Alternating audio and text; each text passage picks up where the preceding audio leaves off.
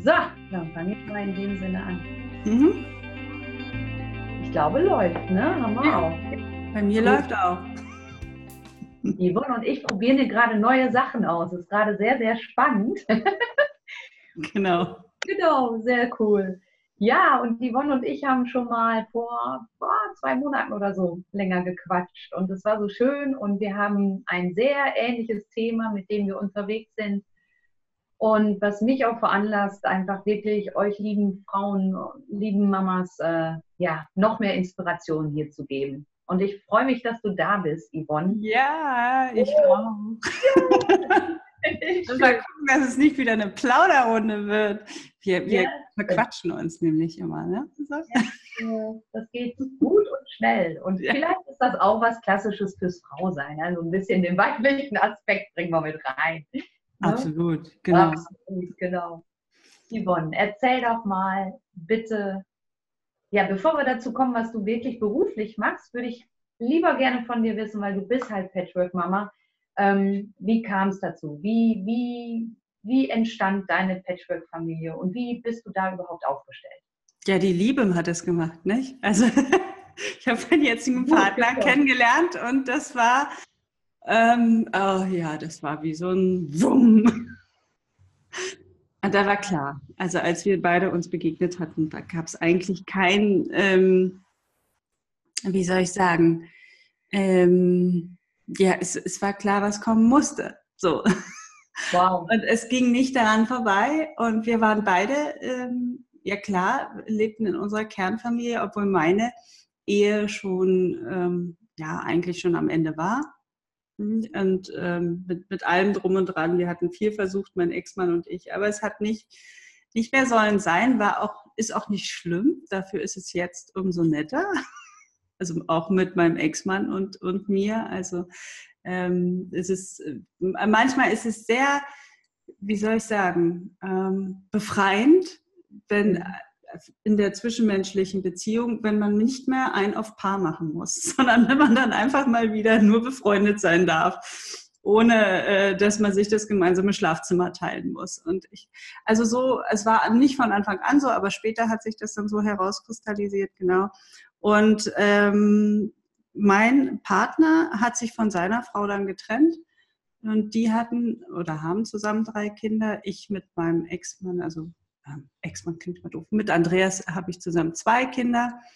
Und dann hat, äh, genau, die Trennungsphase von meinem Partner war lange und intensiv und ähm, auch ziemlich hässlich, muss man sagen.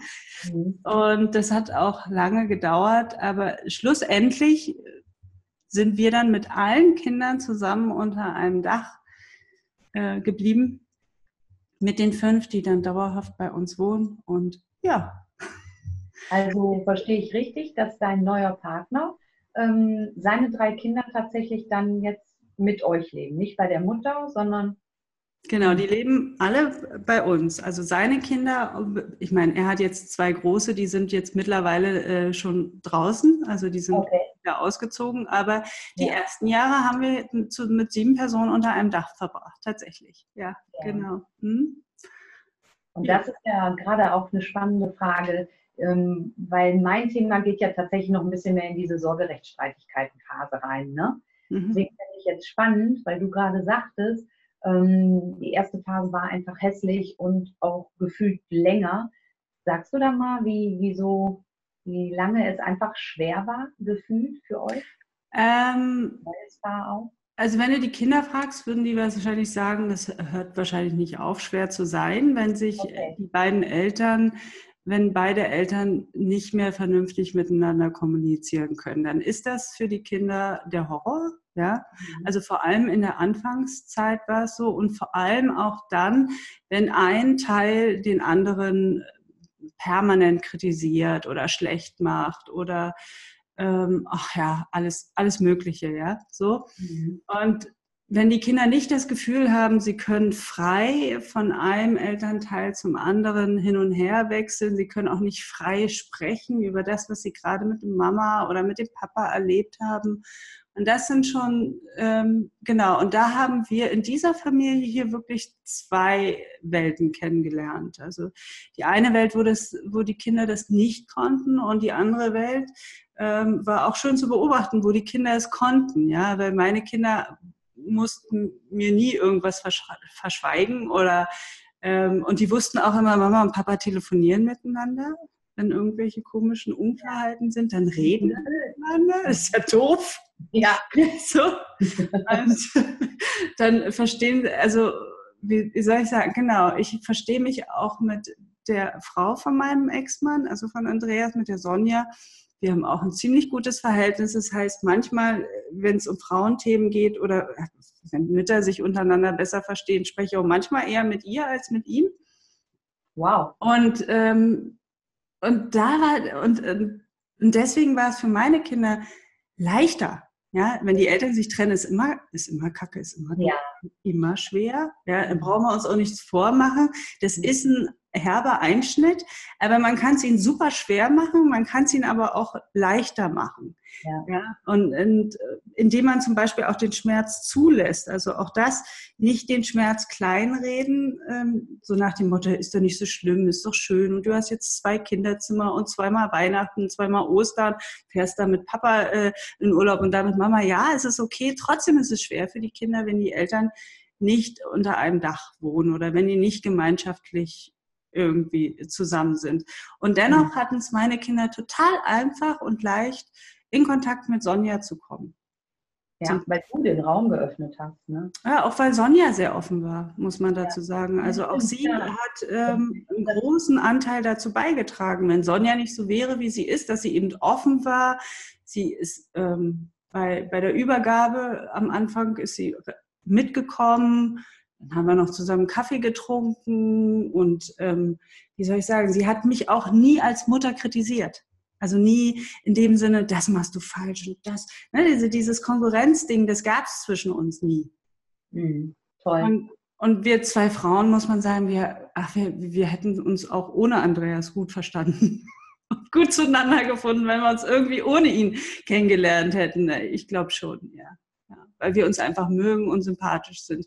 Und so hatten die Kinder immer einen einfachen Zugang, also meine Kinder zum Papa und zu Sonja auch, ja, mhm. und konnten, was ich am Anfang fand, meine Tochter Sonja total toll, weil sie sage, ja. weil es eine ganz andere Frau trotzdem war, die geht eben gern shoppen, schminkt sich auch gerne, macht so viele weibliche Dinge, die ich nicht so mache und die hat sie voll mit Sonja ausleben können. Also ja. komplett. Und ich war entlastet. Ich dachte, oh Gott, schön, ich muss es jetzt nicht meiner Tochter zuliebe machen, sondern ich kann sagen, hey, macht es doch mit Sonja. Ja? Ihr beide habt doch Spaß. Und ähm, Sonja hat auch ein ganz anderes Berufsleben als ich. Dann ist sie da auch immer mitgefahren. Also Sonja ist Altenpflegerin. Und Sonja ist sowieso so eine betüdelnde, behütelnde. Und ja, so, ähm, das haben meine Kinder sehr genossen findet Andreas toll. Und ja, meine Tochter ist auch immer mitgefahren, also ganz oft äh, mit zu ihr zur Arbeit und hat geguckt, wie ist der Alltag von Sonja, ja, wie ist mhm. ihr Leben. Wenn ich erlebe, Yvonne, bist du da aber auch super entspannt mit. War das von Anfang an so? Ja. Ja. Ja, ich habe, ich, ich, durch meine Arbeit erlebe ich natürlich auch Frauen, die wirklich Angst haben, dass die neue Frau des Ex-Partners die Kinder irgendwie streitig machen könnten. Mhm. So nach dem Motto, ähm, und ich habe das ja auch selber hier erlebt. Also auch die Ex-Frau meines Partners hatte. Genau, mal davon. Das ist genau. auch mal ganz spannend dabei. Ja, die hatte, hatte halt immer die Angst, ich äh, nehme ihr jetzt die Kinder weg oder das hat sie auch so geäußert. Und oh. wenn du aber, wie soll ich sagen, die Verbindung zwischen Mutter und Kind, die kann niemals ersetzt werden. Egal wie die zwischenmenschliche Beziehung der beiden ist, die Verbindung ist da. Mhm. Und die kann gar nicht streitig gemacht werden. Da, da, da kann, was ich, die Königin von weiß der Kuckuck woher kommen. Die Mutter wird immer die Mutter bleiben. Immer. Egal welche Beziehung dazwischen ist. Und ich, ich dachte immer, also ich war mir so sicher in meiner Verbindung zwischen meinen Kindern und mir, dass mir das nie in den Sinn kam. Also Sonja hätte genauso gut meine Schwester, meine, weiß ich, irgendeine Tante oder wer auch immer sein können, die zur mhm. Familie mit dazugehört. Da würden wir doch nie Angst haben.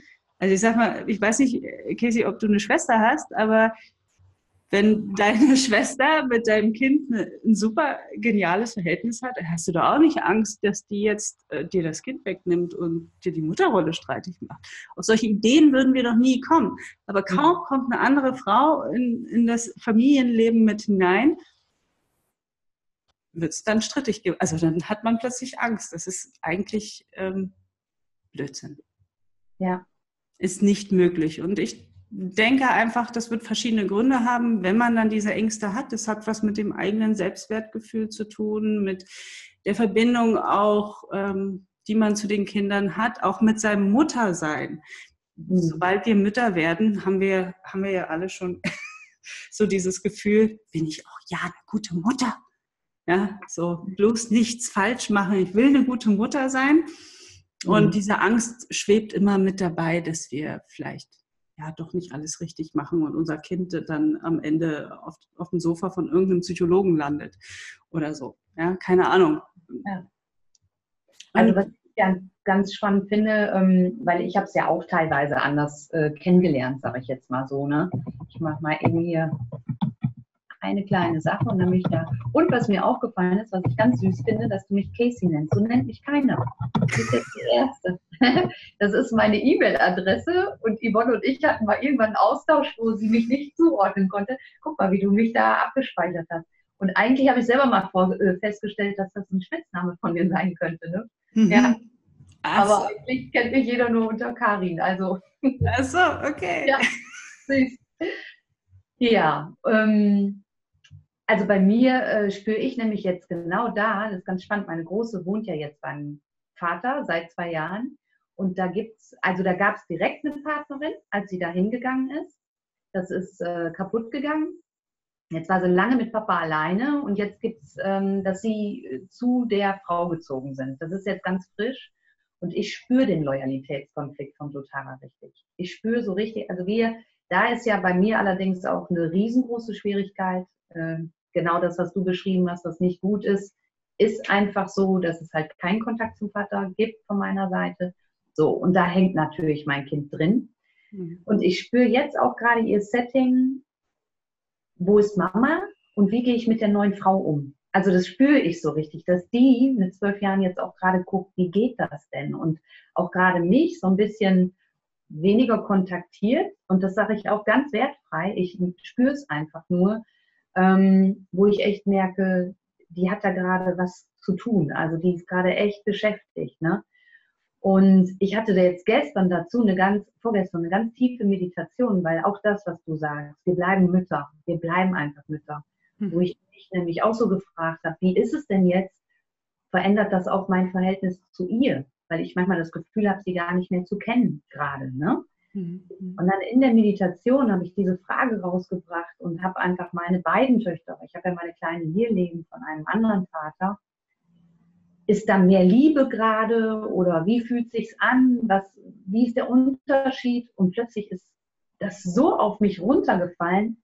Du liebst beide immer gleich, immer. Also die Energie dieser dieser tiefen Liebe, die wird immer gleich bleiben, egal ob dein Kind bei dir lebt ob es gerade eine, einen Austausch wirklich über WhatsApp oder sonst was hat oder wir einfach nur verbunden sind, hm. wo und wie auch immer. Die ist genauso intensiv wie zu dem Kind, das bei mir lebt. Und das war für mich so eine ganz wertvolle Erfahrung, die ich da in dem Moment gekriegt habe. Ne? Und da ist egal, ob es eine neue Frau an der Seite gibt oder ich mit meinem Kind kommuniziere oder nicht. Diese Ebene ist da. Und wenn wir uns darauf wirklich verlassen, dann ist alles gut. Hm. Dann ist wirklich auch alles gut. Ne? Aber man muss auch dazu sagen, ähm, diese Verbindung, die man zwischen seinem, die du äh, spürst zwischen dir und deinen Kindern oder ich auch zwischen mir und meinen Kindern, die ist nicht natürlich. Wir glauben immer, dass sie natürlich ist, dass Mutterliebe natürlich ist. Ähm, mittlerweile glaube ich das aber nicht mehr. Das, ähm, ich glaube, es gibt wirklich Frauen, die haben ähm, Schwierigkeiten, egal wie das Umfeld oder ob sie jetzt in einer Patchwork-Familie leben oder nicht, die haben wirklich Schwierigkeiten, eine intensive Bindung und zu dem Kind aufzubauen.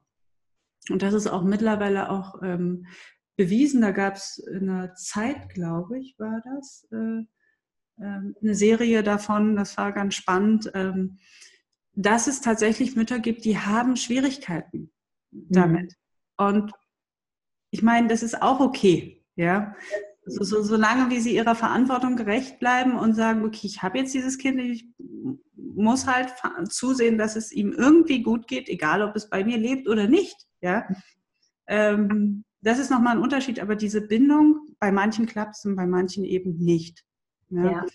Und ich glaube, gerade in Trennungsphasen, wenn der eigene Schmerz so groß ist, ja, wenn man mhm. irgendwie vielleicht verlassen wurde, weil dann eine jüngere Frau kam oder weiß der Kuckuck, was ist, es wird ja dann immer ja, so als Grund, ne? Die jüngere Frau ist schuld. Ja. Auf keinen Fall die Qualität der Beziehung, die man vorher hatte. Ähm, dann, genau. Schuld hat immer irgendwer, das ist ja auch so ein ganz beliebtes Mittel, ähm, was, was dann greift, weil das lenkt vom, von eigenen Themen wunderbar ab. Es ist auch einfacher, mit dem Finger auf anderen zu zeigen. Und jetzt habe ich gerade selber den, den, den Faden. Bei der Bindung. Bei der Bindung. Ähm, Genau, und es ist, ich meine, wenn man selber gerade in so einem tiefen Schmerz ist, weil Trennung ist immer Schmerz, egal, auch egal wovon du dich trennst, also ja, es ist egal. auch ein Schmerz dabei. Ähm, und dieser Schmerz überdeckt dann, häufig ist das, was ich beobachte, auch das Verantwortungsbewusstsein gegenüber seinen Kindern und wahrscheinlich auch das Bindungsgefühl. Sonst, also anders erkläre ich mir viele Dinge, die gerade dann passieren, nicht. Also mhm. es ist ja auch das, was mir berichtet wird von vielen Teilnehmern. Ich hatte ja den Patchwork Familienkongress im letzten Jahr ähm, gemacht und ich habe unglaublich viele Geschichten zu hören bekommen und da sind Sachen, also hm, ich meine, da, meine Güte, da, also, da musst du schon tief, tief in der Spirale unten angekommen sein, um überhaupt fähig zu sein, das zu tun. Also wenn du noch halbwegs klar denken kannst, würdest du das, glaube ich, nicht mit deinen Kindern machen. Ja, aber ich glaube einfach, manche wissen sich nicht anders zu helfen. Anders kann ich mir nicht erklären, warum man die Kinder so instrumentalisiert und dann, das ist ja häufig das Einzige, womit man noch irgendwie Kontakt zum Ex oder zur Ex bekommen kann. Auf welchem Weg? Ja, diese Instrumentalisierung habe ich ja äh, ganz intensiv erlebt und es ist dramatisch. Also das ist so, ja.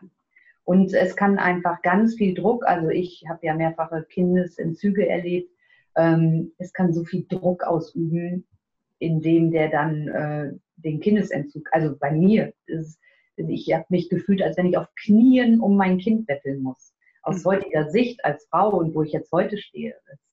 Was soll das? Also das ist ja auch das, wo, ich versuche, meine Frauen hinzubringen, die Mütter, in dieses Setting, du bist die Mama, du bist die Mama, Punkt. Also du musst dir nichts beweisen, du musst keinem anderen was beweisen. Du hast einfach, mhm. bist safe in diesem Job. Punkt. Und da können wir von außen noch die Leute, was weiß ich, was einreden. Ähm, mhm. ne? Aber das war Arbeit, auch für mich harte Arbeit. Und ähm, ja, deswegen lass uns mal bei dir, finde ich jetzt noch spannend, weil so wie du dich beschreibst mit deinem Ex-Mann, das ist ja das, wie es wunder, wunder, wunderbar ist und gelaufen ist. Ja, nicht immer. Also ich meine, Andreas und ich können uns heute auch noch streiten. Also es ist nicht so, dass alles Harmonie und toll. Ja, ähm, das meine ich damit auch gar nicht, weil wenn man ja. sich streiten kann, ist ja auch wertvoll, finde ich. Mhm. Habe ich mit meinem zweiten Ex-Mann auch. Also das, der heißt übrigens auch Andreas, sehr lustig. und äh, wir gehen ja auch äh, für unsere kleine Tochter in den Austausch und haben andere Ansichtsweisen, aber wir können, wir können in Kontakt bleiben. Und das genau. finde ich wertvoll. Da hat das Ego nicht Vorrang oder der verletzte Kern in uns, weil den gibt es auch aber da sehen wir das Kind und das spüre ich von beiden Seiten. Ne? Jetzt gerade auch, wo ich, ich war ja gerade dreieinhalb Wochen in Thailand, wo er ja alles gemanagt hat. Hier auch mal ein ganz herzliches Dankeschön da nochmal. ja, und auch an meinen Partner jetzt, ne, die das zu zweit, beide Männer to toll gemacht haben. Also es war super. Mhm. Ähm, und dennoch gibt es ja Punkte, die er anders sieht und wo wir mal auch kurz eine Eskalation haben, aber wirklich immer gucken, was braucht Lulu denn jetzt? Was braucht denn unser Kind? So. Und das schaffen wir super. Und ja, das ist dann halt das, wie es gut läuft. Ne? So. Ich fände ja. jetzt bei dir spannend auch zu gucken, wie seid ihr denn auf der anderen Seite dann damit umgegangen? Weil da waren ja wahrscheinlich die größeren Schwierigkeiten, Herausforderungen, oder? Ja, ähm, wir, äh, es gibt quasi keinen Kontakt zwischen unter, unter den Erwachsenen, der ist ähm, stillgelegt. Und ich glaube, das ist auch gut so. Also auch das muss man lernen zu akzeptieren, wenn eine Seite gar nicht will oder auch nicht kann. Ja. ja. Also selbst wenn sie wollte ähm, und man merkt dann, es geht trotzdem irgendwie nicht, ja, dann muss man das akzeptieren, muss man sagen, okay, da ist völlige, äh, völliger Abbruch komplett. Mhm. Und nur die Kinder haben halt ihre Brücke darüber. Und die lassen dann die Brücke mal, wie, weißt du, wie so eine Zugbrücke, die lassen sie dann runter, dann können sie rüber und dann wird sie wieder hoch und so weiter. Mhm. Ähm, und das muss man akzeptieren. So, dass es eben nicht so geht, wie man es sich gerne wünschen würde. Und das ist okay. Das ist, dadurch ist es friedlich und ruhiger geworden. Ja. Und ähm, die Kinder haben ihren Weg gefunden. Oder auf der anderen Seite muss man sagen, sie müssen ihn noch weiter finden. Und da auch, auch das zu lernen, ähm, darauf zu vertrauen, dass die Kinder genug Kompetenz haben, mhm. mit diesem Weg umzugehen. Ja, also nicht zu sagen, ich will ihnen das alles abnehmen, auch das, das ganze Schwere und so weiter und will sie davor schützen. Den Fehler habe ich nämlich anfangs oft gemacht, dass ich äh, dann versucht hatte, irgendwie auszugleichen, wenn von der Seite wieder irgendwas kam, wo ich merkte, boah, da kann, können die Kinder gerade überhaupt nicht mit umgehen.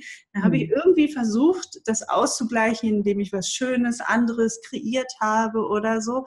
Ähm, ich, ich, ich sag mal, ähm, ein Beispiel. Sommerferien, äh, das jüngste Kind durfte dann eben nicht in den Sommerferien kommen. Aus welchen Gründen auch immer, möchte ich gar nicht erläutern, durfte zumindest nicht. Und die war traurig, also richtig traurig. Es hat sie tief getroffen und ich habe gedacht, oh Gott, ich muss jetzt irgendwas machen, dass sie trotzdem noch schöne Sommerferien hat. Also habe mhm. ich einen Theaterworkshop ins Leben gerufen hier in der Uckermark und hatte Kontakt zu einer Schauspielerin, die dann auch in der Woche frei hatte und dann auch eine Woche das gemacht hatte. Und dann kamen noch andere Kinder dazu und dann haben wir hier eine ganze Woche Theaterworkshop gemacht. Und die hatte total Spaß und alles. Dennoch ähm, ist dadurch, dass ich mich eingemischt habe, haben die zwei also Schwierigkeiten gehabt, wieder in Kontakt zu kommen. Und ich glaube, dieses mit dem Theater, das hätte man ja trotzdem irgendwie machen können. Nur ich hätte aus dem Weg bleiben müssen in diesem Konflikt, um die Bahn freizuhalten, dass die zwei wieder in Kontakt kommen.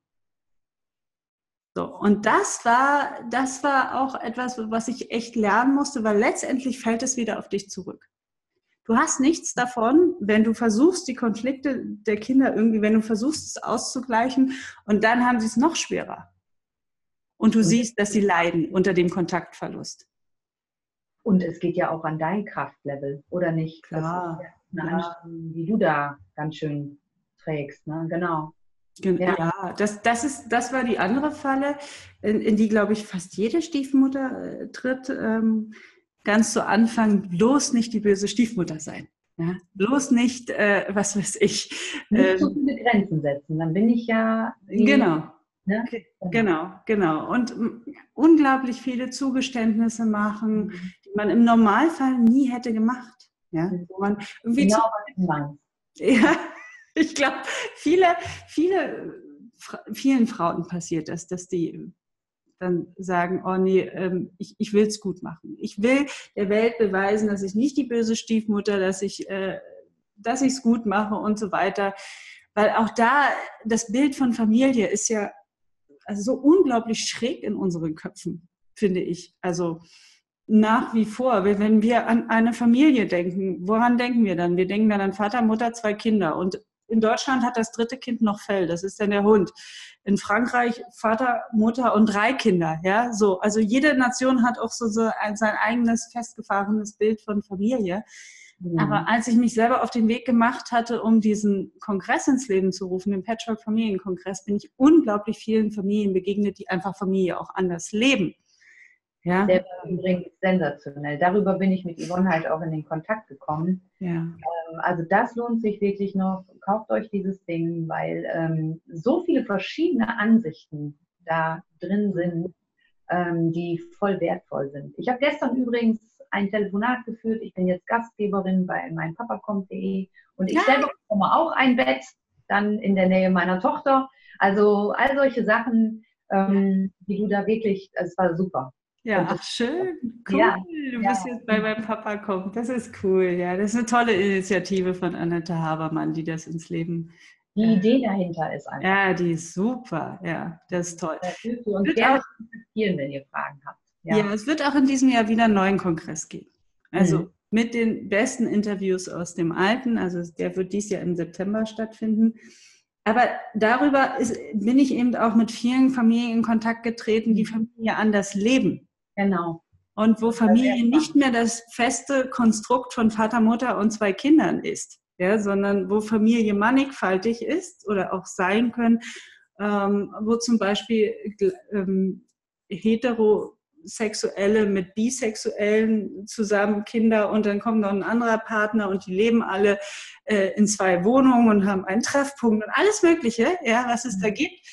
Und erst da habe ich mich auf die Suche gemacht und gedacht, wo kommt das eigentlich her, dieses Bild von Familie? Und das wurde im Mittelalter von der Kirche so geprägt und initiiert, weil vorher bestand, war Familie tatsächlich ähnlich einem großbäuerlichen Betrieb.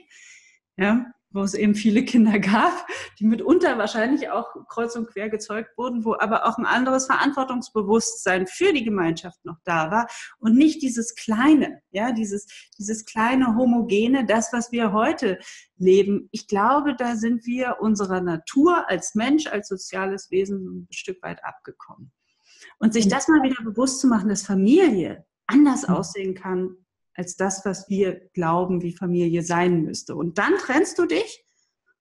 Ja, wenn du dann aus diesem, wo alle denken, so müsste Familie sein, dann gibt's, aber das kannst du doch nicht machen und nicht den Kindern antun und ne, solche, solche Geschichten. Und dann wird mit dem Finger gezeigt, du bist schuld und du hast eine Familie zerbrochen.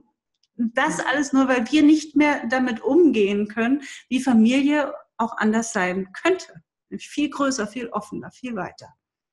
Und mit dem Bild, was du gerade geschaffen hast, das finde ich halt auch nochmal ganz wichtig hier für uns alle.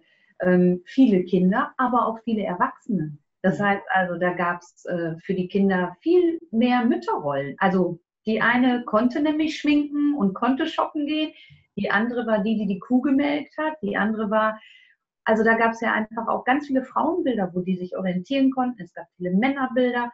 Und das ist halt was, was ja dann auch eine Patchwork-Familie auch geben kann. Ne? Also je nachdem, wie die sich entwickelt und gestaltet. Mhm. Ich finde auch diesen Familienstammbaum total spannend, sich den mal selber so aufzubauen mit der Konstellation, die ich dann lebe, die du lebst. Mhm. Weil ähm, ja, da wirklich zu erkennen, wer alles was einbringen kann. Mhm. Ne?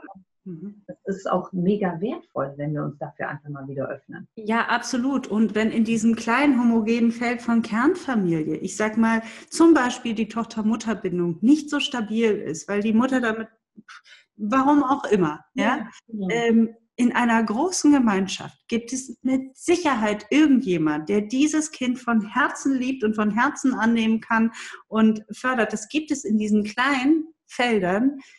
Mitunter hat es dann Pech gehabt. Ja, mhm. so. Also ja. ich finde auch, größere Gemeinschaften sind viel mehr Chancen. Viel mehr Chancen auch auf Potenzialentfaltung. Genau das, was du gesagt hast. Die ja. eine ist Weberin oder keine Ahnung, äh, ja. wenn man von der heutigen Zeit, die eine schneidet, die andere, äh, was weiß ich, ja, ähm, ganz viele Fähigkeiten, die da zusammenkommen, wo die Kinder wirklich die Chance haben, sich von jedem etwas abzugucken und zu lernen, und zwar der, der sie gerade inspiriert. Und es genau. gibt auch immer jemand, der gerade ein Ohr hat, der gerade Zeit hat. Aber in so einer kleinen Familie, im heutigen stressigen Alltag, sage ich mal, ist das nicht unbedingt immer so der Fall. Ja? Dass da jemand immer Zeit hat. Ja, ja. Und das, weißt du was, das wird mir jetzt gerade auch nochmal klar, das ist genau das, was ich in Thailand so liebe, weil ich hatte vorhin erzählt, es gibt da ein Resort, das halt mehrere Familien besuchen in Wintermonaten, ähm, ganz viele Freilernerkinder und genau das passiert nämlich da. Dann haben die einfach äh, Zeiten, wo entsprechend alle Kinder zusammenkommen und der eine Vater liebt es, mit denen gerade ein Floß zu bauen. Dann ist heute mal Aktion Floßbau, während die andere Mama sagt, ich erzähle euch heute mal das Planetensystem. Zack, die andere Hälfte der Kinder, die darauf Bock haben, gehen halt mit in die Küche.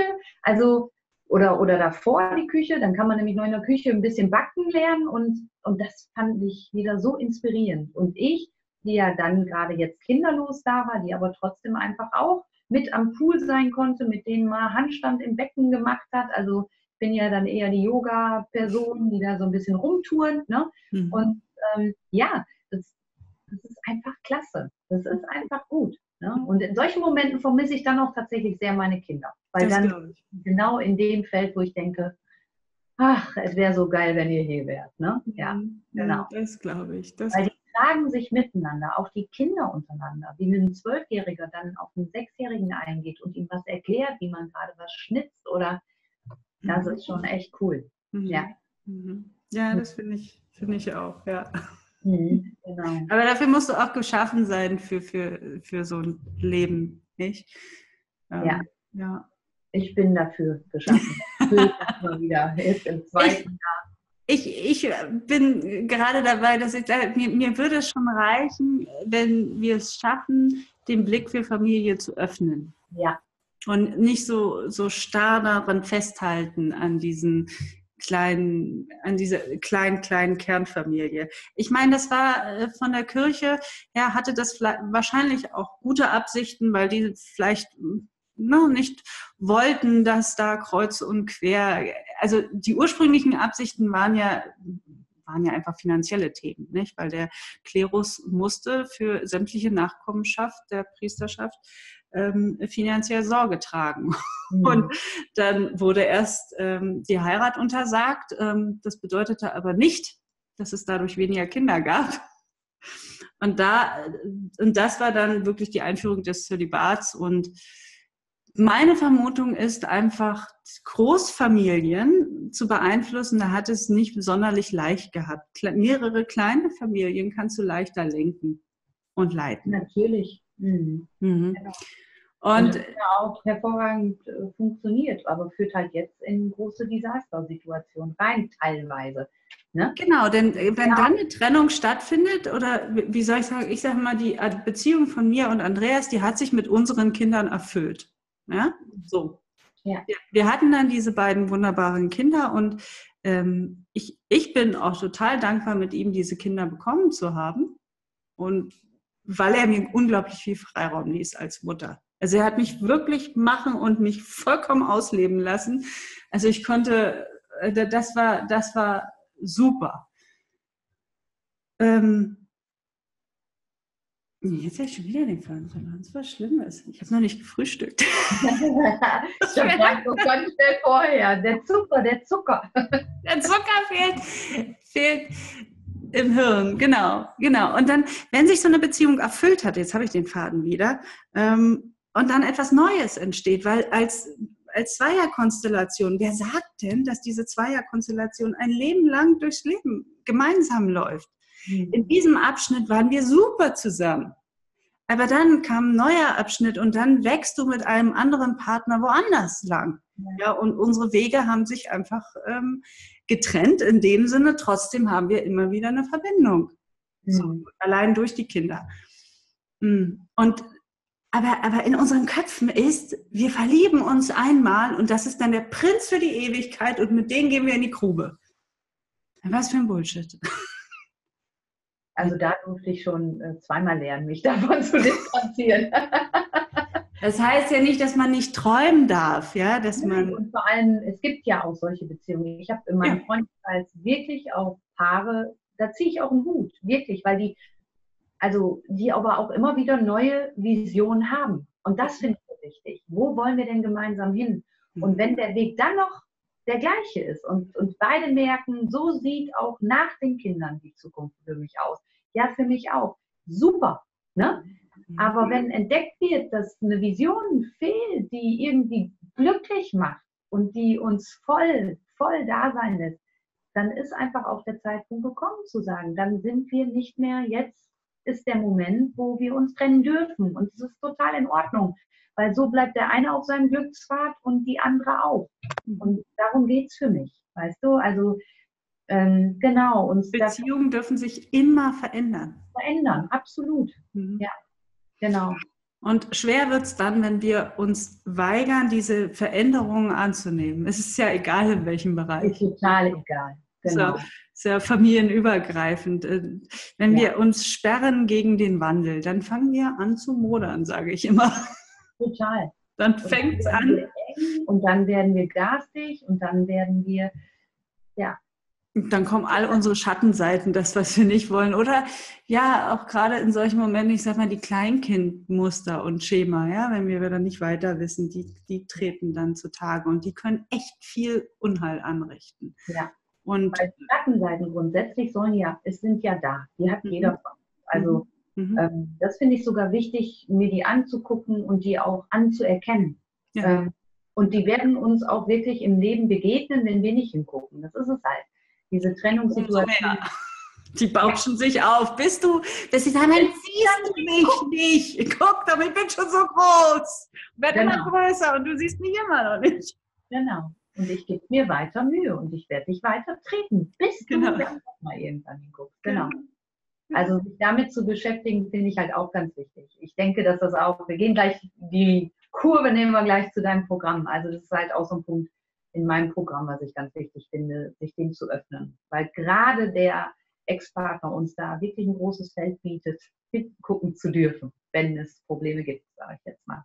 Ja, genau. Wenn nicht der eigene Ex-Partner, weil es mit dem gut läuft, dann vielleicht der Ex-Partner von jemand anderes oder, ja. oder auch. Oder, die, oder jemand ganz anderes. Ja, oder die Beziehung auch zu den äh, Bonuskindern, die man dann hat, wenn die nicht reibungslos laufen oder wenn, wenn man da immer wieder getriggert wird, sind immer die eigenen Themen. Wenn man sich die Mühe macht und dahinter guckt und sagt, was triggert mich da eigentlich gerade? Mhm. Um, und, und dann merkt man ganz schnell, es sind immer die eigenen Themen, die man noch nicht abgearbeitet hatte, die man in irgendeiner Schublade ganz nach hinten gestopft hatte, so bloß bleib da bloß drin, dann komm nicht raus. Nee, die ja. kommen dann raus und dann kannst du, darfst du dir das mal angucken, kannst du aussortieren und ausmisten. Ja. Und ich glaube, das ist jetzt auch ein guter Bogen, um wirklich zu dem zu kommen, dein ganzes Leben hat sich ja einfach jetzt geformt auch in ein Programm, was du, was du weitergeben möchtest. Und mhm. äh, das finde ich zum Beispiel auch inzwischen so schön zu wissen, dass alles dann ja plötzlich seinen Sinn gemacht hat. Jede mhm. Schwierigkeit, jede Herausforderung hat uns einfach auch zu dem gemacht, wo wir heute sind. Ne? Und ja. Ja, erzähl doch mal jetzt davon. Was genau? Ähm, meinst du die Masterclass ich, oder meinst du was? Ich meine deine Masterclass. Ich meine dein wunderschönes Angebot, dass man zu dir nach Hause kommen darf. Ja, mein Retreat, genau. Ja, genau. Also genau. erzähl da ruhig mal. Mhm. Naja, entstanden ist dieses ganze Business tatsächlich aus meiner eigenen Geschichte heraus, als ich nämlich am Anfang dann ähm, doch da stand und ähm, ich sag mal, erstmal die Böse war. Ne? Die, die an allem schuld war, die, die die Familie zerbrochen hatte. Ich muss sagen, ich war 33, ähm, jung, hübsch, ja, und hatte unglaublich viel Power. Immer noch, danke. Unglaublich viel Power und Energie und hatte so, ja, mich schon gelöst von meiner Ehe und war so in dieser Stimmung so, pff, und in dieser Stimmung begegnete mir mein Partner. Und ähm, dann ging es natürlich, klar, wir haben uns verliebt, ganz schnell, ganz intensiv. Aber dann kam das Umfeld. Ja? Mhm. Und das war echt eine harte Nummer für mich damals, das äh, zu begreifen. Und ich habe immer gedacht, was ist denn an Liebe so verwerflich? Mhm. Was ist denn, schlimm, wenn man liebt, Herrgott nochmal. Ja? So, ähm, das, und ich, ich denke auch immer, diese, diese Liebe, die ändert auch nichts unbedingt in der Beziehung zu dem anderen Partner oder dem noch zu dem Bestehenden. Es zeigt nur, was da vielleicht gerade nicht mehr vorhanden ist. Oder wie auch immer, ja. So, es zeigt einfach das, was ist. Ja.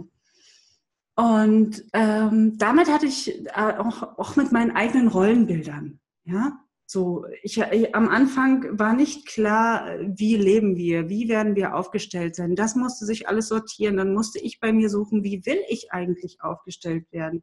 Will ich in so einer großen Familie, in so einem großen Setting überhaupt ähm, sein? Oder will ich in meinem kleinen Häuschen mit meinen beiden Kindern bleiben?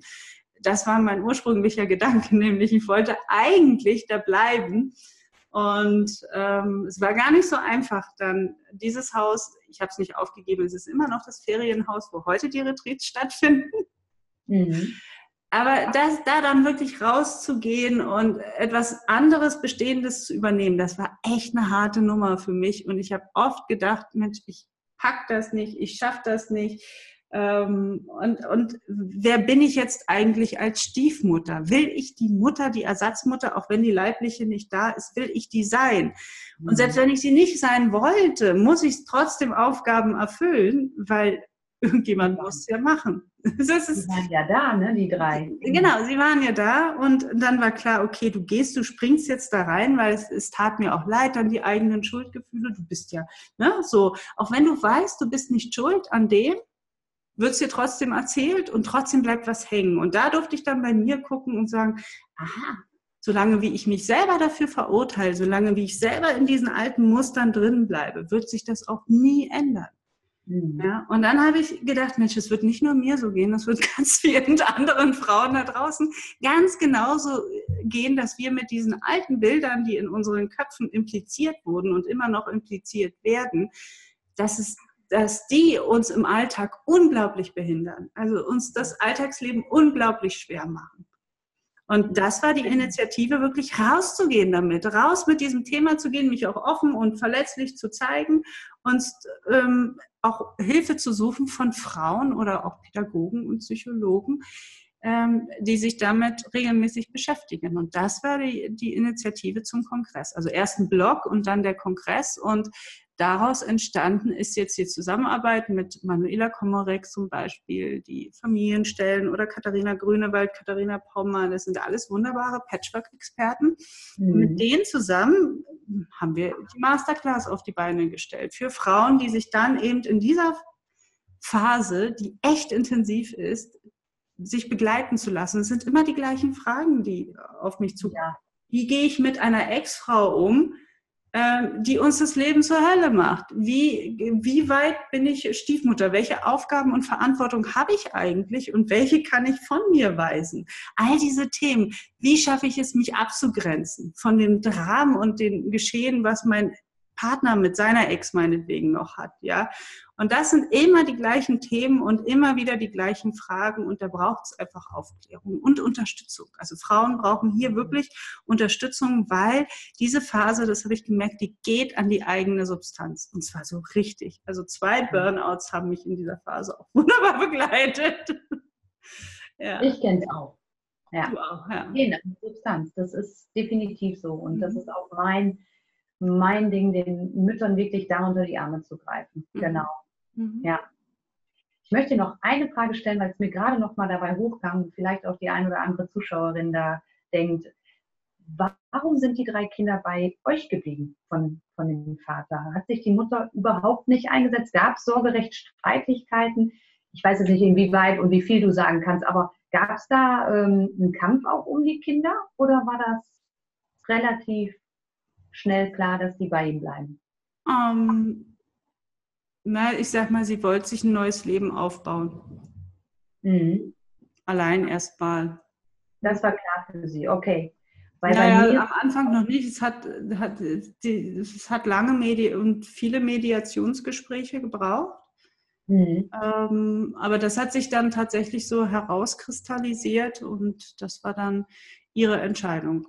Ja, Okay, ich frage da nochmal genau nach, weil bei mir ja auch genau die, die Fälle eher sind, dass äh, Mütter kämpfen damit die Kinder jetzt nicht zum Vater gehen. Oder ja, auch in meinem Fall war das ja auch dieser stetige Kampf ums Kind. Warum soll sie denn zu ihm gehen? Ich bin doch auch eine gute Mutter.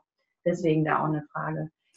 Ich erlebe, ich erlebe das, ja. Ein Stück weit, ähm, ich sage jetzt auch mal, ähm, weiß jetzt nicht, wie es bei dir ankommt, aber ein Stück weit finde ich es auch stark, als Mutter diesen Schritt sich zu trauen und zu sagen, ich merke gerade, es geht darum, für mich mein Setting wiederzufinden. Das sind ja so ein bisschen auch meine Auszeiten, die ich mir dann nehme, mhm. ähm, um auch zu zeigen, manchmal geht es auch darum, erstmal wieder selbst auf die Beine zu kommen, um auch eine gute Mutter sein zu können, sage ich jetzt mal so. Ne? Mhm. Mhm. Aber sich ganz rauszuziehen, ist natürlich schon ein Riesenschritt, ja. Ich glaube, das hat sie so nicht geplant, sich ganz okay. rauszuziehen. Also ich kann jetzt natürlich nicht so viel für sie sprechen, dass ähm, ja. klar, sie wollte erstmal, sie musste erstmal raus, es war auch richtig mhm. und es war auch gut so und auch mutig.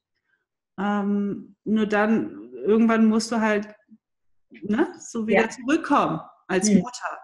Ja ja, ist auch ähm, die Aufgabe von uns als erwachsene Person. Definitiv. Ja, genau. Beziehungsweise, wenn du sagst, man darf auch als Mutter die Kinder abgeben. Also das finde ich auch nicht verwerflich, wenn man sagt, ich kann gerade nicht. Oder man merkt nach fünf Jahren, ich kann immer noch nicht. Aber mhm. ich weiß, sie sind da gut versorgt. Sie sind da gut, gut aufgehoben. Es geht ihnen da gut. Aber dann muss ich es auch zulassen, dass es ihnen dort gut geht. Genau. Ja. So. Also ich finde es find, überhaupt nicht verwerflich, wenn man es abgibt, wenn man merkt, man kann selber nicht, man muss jetzt selber für sich was tun, da ist unglaublich viel offen. Aber, aber dann sollte man die Kinder auch wirklich im Frieden dort lassen mhm. und ja. nicht. Ja. So, das ist, ne, so, das okay. ist es halt. Und ansonsten, äh, klar, wenn du als Mutter heutzutage deine Kinder abgibst, dann bist du erstmal die Rabenmutter. Da hast du mhm. Ja, so wie die anderen ihre Rollen, dann ihre Stempel aufgedrückt, kriegst du als Mutter, die die Kinder beim Vater lässt, auch erstmal einen fetten Stempel drauf, ohne dass irgendjemand dich kennt, die Hintergründe kennt, das Umfeld kennt, das Alter, also ne, das Setting ja. kennt. Niemand kennt es, aber sie glauben zu wissen, du bist eine Rabenmutter. Und das, das ist ähm, ja auch das, wo, wo ich mich gerade so ein bisschen ins Feuer stelle, aber auch bewusst, weil ich auch Vorbild für andere Frauen und Mütter sein möchte. Ich möchte halt zeigen, du darfst dir eine Auszeit nehmen und die nicht erst, wenn du in eine Kur musst, wenn du nicht mehr kannst, sondern du darfst auch vorher schon für dich sorgen, damit du gar nicht erst in dieses Burnout so reinkippst. Ne? Mhm. Also vorher einfach wirklich schon eine Grenze ziehen. Mhm. Und ich bin ja auch im Fitnesssektor seit über 20 Jahren. Das ist genau dasselbe wie mit dem Bandscheibenvorfall. Habe ich die ersten Rückenschmerzen, sollte ich vielleicht schon was tun mhm. und nicht warten, bis ich im Krankenhaus liege und eine OP bekomme. Ne? So. Ja. Also genau das sind auch Sachen, die ich jetzt einfach wirklich auch bewusst vorleben möchte und zeigen möchte, das geht. Es funktioniert und es tut gut. Ne? Es bringt dich einfach wieder voll auf die Straße, um Mutter zu sein, mit voller Kraft, mit voller Liebe, mit voller mhm. Inbrunst so da zu sein. Ne? Mhm. Und ähm, aber genau den Punkt, den du auch sagst, natürlich gibt es auch Mütter, die sagen, die, das kannst du doch nicht machen. Du mhm. kannst doch nicht jetzt dein Kind mal dreieinhalb Wochen beim Vater lassen. So, ne? Also es, äh, es ist auch wirklich ja, ein Schritt mutig zu sein und erfordert auch Stärke. Und was ich immer mehr sage, ist, wenn du dich einfach immer mehr lieb haben kannst, wenn du einfach immer mehr merkst, mhm. wo ist meine Grenze, was ist gerade wichtig für mich, was braucht denn gerade auch mein Organismus. Und wenn du das ähm, respektvoll und wirklich authentisch und ehrlich vermitteln kannst, dann ist dein Außen bei dir. Weil nicht sonst hätte mein Ex-Mann einfach gesagt, ist okay, ich bin da. Ne? Also das sind so Sachen, dann kommt auch was zurück. Mhm. Und ähm, ja, diese Burnout-Situationen, die machen dich ja müde in allen Aspekten. Ne? Da, da, da, haben auch deine Kinder nichts mehr von dir. Nein. niemand mehr was von dir. Nein, wenn, du genau. mehr, wenn du nicht gut für dich sorgst und nicht in deiner Kraft stehst, kannst du auch für niemanden anderes was abgeben. Wenn nichts mehr da ist, kannst du nichts. Und ähm, ja. im Gegenteil, das bringt die Kinder auch in so eine ganz blöde Situation, so nach dem Motto, wegen uns ist äh, die Mama oder die Yvonne oder weißt du so, ja, jetzt genau. so eine Scheißsituation. Ja. So, das willst du auch nicht, ja. Also genau. gut für sich zu sorgen. Das ist das, was ich auch echt lernen durfte in der Zeit. Ähm, das ist nicht egoistisch, wenn man sich um sich genau. selbst kümmert. Es ist nicht egoistisch, wenn du in deiner Kraft bist und sagst so, Moment mal, Kinder, ich geht gerade nicht, ich kann gerade nicht, ich muss gerade erstmal tanken, auf welcher, welcher Weise auch immer. Und dann bin ich wieder für euch da. Das hat nichts mit Egoismus. Das ist ja das, was ähm, ich vom einen oder anderen Podcast auch an, an, ich sag mal, negative Kritik zurückbekommen habe, so nach dem Motto, ähm, als Stiefmutter ist man nicht Prinzessin auf der Erbse, wo es erstmal darum geht, dass es einem selber gut geht. Nein, das ist es nicht, was ich meine. Ähm, muss natürlich immer so, so gucken, ne, wie, wie ist es im Umfeld und wenn gerade in der Firma unglaublich viel los ist und ähm, weiß ich habe drei pubertierende Kinder und die eine hat das und die andere das und das, dann fahre ich jetzt nicht zwei Wochen weg. Aber danach. Genau. Also das heißt nicht, ja. dass, ne, dass ich alles, was ich jetzt brauche, jetzt auch umsetzen muss. Nur ich muss mich im Blick behalten. Genau. Ja. Und wir geben auch unseren Kindern damit ein total tolles Standing, weil die wissen einfach auch, dass die sich um sich kümmern dürfen. Wenn wir es nicht vorleben. Wie Müssen. Jemand ja. anderes tut es nicht. Nein, es tut kein anderer. Das ist nämlich genau das. Und ähm, das ist auch so das, wie ich Vorbild sein möchte und wie ich auch, wenn sich eine andere Mutter angesprochen fühlt, dann bin ich einfach auch der richtige Coach oder du halt auch in deinem Fall. Ne? Ähm, weil die sich weiter irgendwie nur treten wollen, die, die sind auch nicht richtig bei mir. Ne? Also das nee. ist nicht das, was ich, was ich vermitteln möchte. Ne? Genau. Nein, ich, ich, das, ich die Haupt, die wichtigste Botschaft ist, die ich vermitteln möchte, ist, dass wir, dass Familie offen ist. Ja, dass wir uns öffnen dem, was da kommen mag. Und das, was da kommt, das, wir können noch nicht absehen, wie es ist. Meistens ist es schöner, als wir glauben oder als wir uns wünschen. Ja, wenn wir offen bleiben.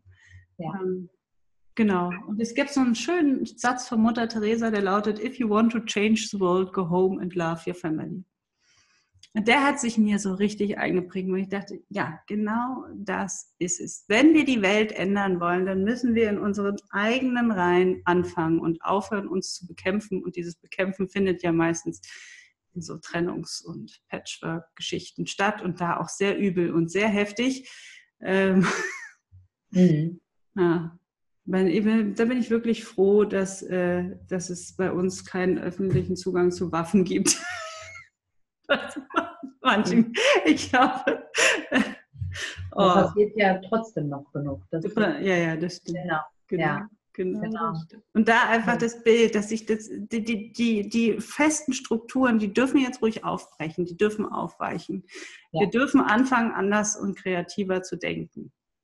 Genau. Ja. Und wir machen es auch so, Yvonne, dass ich jetzt hier drunter entsprechend alles äh, setze. Deine Masterclass, dein Podcast. Ne? Also schreib mir bitte alles, Mach wo ich. die Leute dich finden. Und ja. Steht alles in den Shownotes, genauso wie bei mir im Podcast, ja? Es wird ja mhm. jetzt äh, dieses Interview bei mir im Podcast, wenn du. Ja, wir teilen uns das. Karin, ja. Kontakt willst, dann musst du in meine Shownotes unten reinschauen. Genau. Wirst du ja. dann alles finden. Ja, vielen Dank. Cool. Schöne Gespräch. Jetzt wird Zeit zum Frühstück. Ja, genau. Zucker im Hirn oder ins System kommt. Ja, ich habe es gerade extra noch vorher gemacht, weil ich habe es nämlich auch gemerkt und dachte, ah nee, jetzt isst du jetzt doch noch kurz was, damit du voll da bist. Vielen Dank, Casey, ja. für das schöne Gespräch. Sehr schön. Mach's gut, bis bald. Ja. Fühlt sich alles gut an bei dir. Das ja. ist schön. Ich danke dir, Yvonne. Das war super. Alles, Tschüss. alles Liebe. Und Tschüss. ich freue mich dann mal irgendwie zu hören, wie deine Retreats laufen, weil das finde ich auch ein ganz, ganz tolles Angebot. Super. Machen wir. Tschüss. Tschüss.